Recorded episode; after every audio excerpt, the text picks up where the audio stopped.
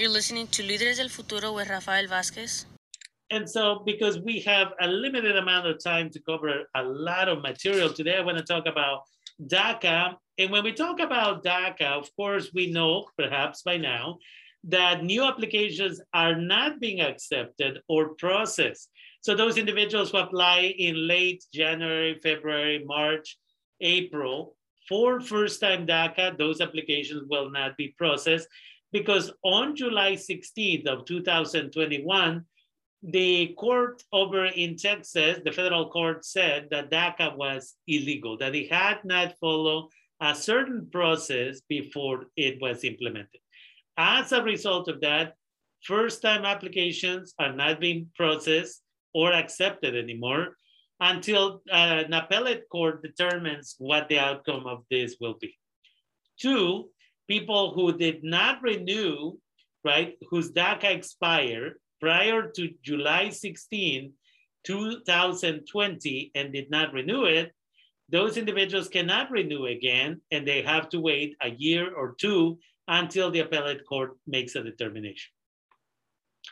People who have DACA can continue to have their DACA and renew it without any issues.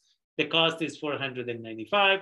And for those in Sonoma County, maybe Napa County, Mendocino County, I've been doing renewals and first time applications for free with volunteers since 2012.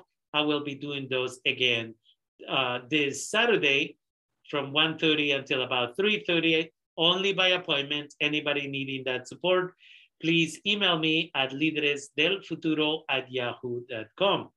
With that, we want to talk about what the Biden administration has been doing to prepare in case the lawsuit doesn't, or the appeal doesn't go um, their way. And so what it says is that they have put a proposal out there starting the 28th of September. And this is what the argument was that valid that DACA was invalid because it didn't follow a process where you put the proposal out there to the community, to the United States, and members of your community uh, make their comments. These are public comments. And then the federal government has to address those comments in public forums or other places. And then, depending what the outcome is, then they can move forward with this. What should we know? What we should know is that the 28th of this month, that information went out to the public. And you can now make comments either for DACA or against DACA. What should you know about DACA? 825,000 people since 2012 have qualified for DACA. It is also important for us to know that um, on average, DACA recipients arrive in the United States in 2001 and at the age of six. 38% of them arrive before the age of five. For many of them, this is their only country that they know as home. And in the last 10 years, most of them have turned into adults. It is important to note that a quarter of a million of them have now children who have been born in the United States. And it is also important uh, for us to know that in the United States, about 1.5 million people share a home with a DACA recipient. DACA recipients can obtain driver licenses, credit cards, they have bought cars, open bank accounts, and much, much more. It is also important to know about DACA recipients that many of them are buying homes.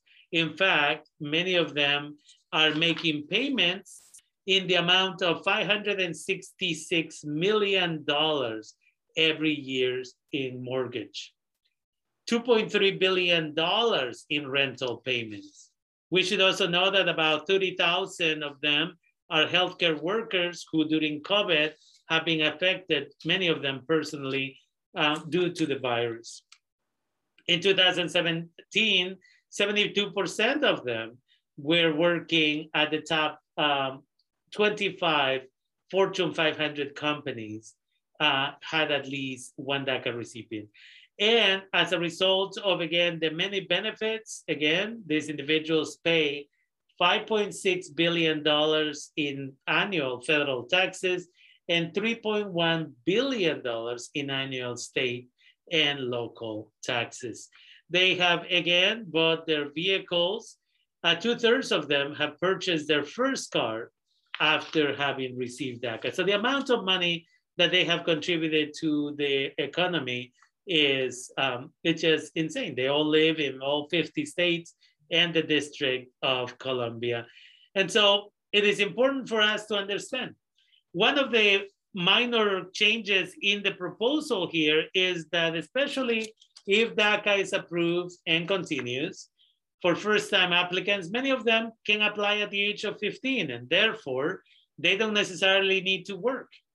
In order to make it easier on them, instead of paying $495 and awarding these individuals not just defer action, DACA, but also a work permit, then if they don't need the work permit, then they should be able to pay $85 just for the defer action and they don't have to pay the rest for a work permit they are not going to use. So that's one of the many changes being proposed at this time.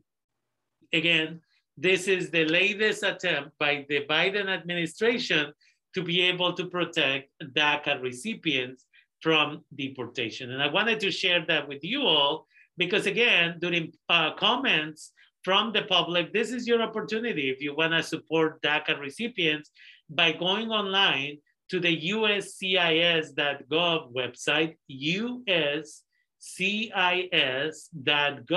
website. And there you can uh, find out about this DACA proposal. And as a result of that, you can make your comments. If there are more positive comments than negative comments, then as a result of that, this can continue.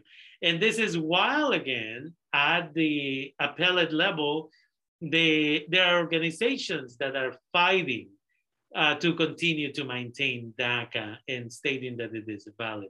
But this is a backup what the Biden administration is doing right now. And with that, I want to remind you that we are already registering people for the undocumented student conference. This is called Fulfilling the Dream. Yes, it has the same title as my book, Fulfilling the Dream that's a book that you can buy. Uh, over on my website, lideresdelfuturo.org, Fulfilling the Dream, a guide for immigrant parents, allies, educators, a guide for uh, individuals to be able to support immigrant children or the children of immigrants from the Latinx community. And so Fulfilling the Dream is this conference again at Santa Rosa Junior College. We're gonna have it on October 22nd. Please share information with allies, friends, families, and undocumented students. We're gonna do Zoom workshops. Among uh, some of them is gonna be how to pay for the university, how to transfer to the university, the transition between high school and college, the crimes that can get you deported, and much, much more. So you can go to SRJC M-E-C-H-A, that is srjcmecha.org or you can go to my uh, Facebook page, DACA Sonoma County, and the flyer and the event page is also there. And again, for anything, it's important that we support our undocumented communities because they will support us. Again, the billions and billions of dollars that they're contributing to the economy, they don't have to be waiters. In this country, especially in California, we need people in the uh, high-tech companies. We need people who are chefs. We need people everywhere. We need professionals. We don't have enough. And as a result of that, they can contribute. Okay. And with that, I want to Thank you for listening to that information.